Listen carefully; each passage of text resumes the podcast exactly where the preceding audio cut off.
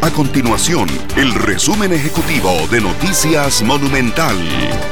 Hola, mi nombre es Alejandro Meléndez y estas son las informaciones más importantes del día en Noticias Monumental. El actual alcalde de San José, Johnny Araya, afirmó que se reunirá este miércoles con el alcalde electo de San José, Diego Miranda, sin ningún tipo de revanchismo o rencor.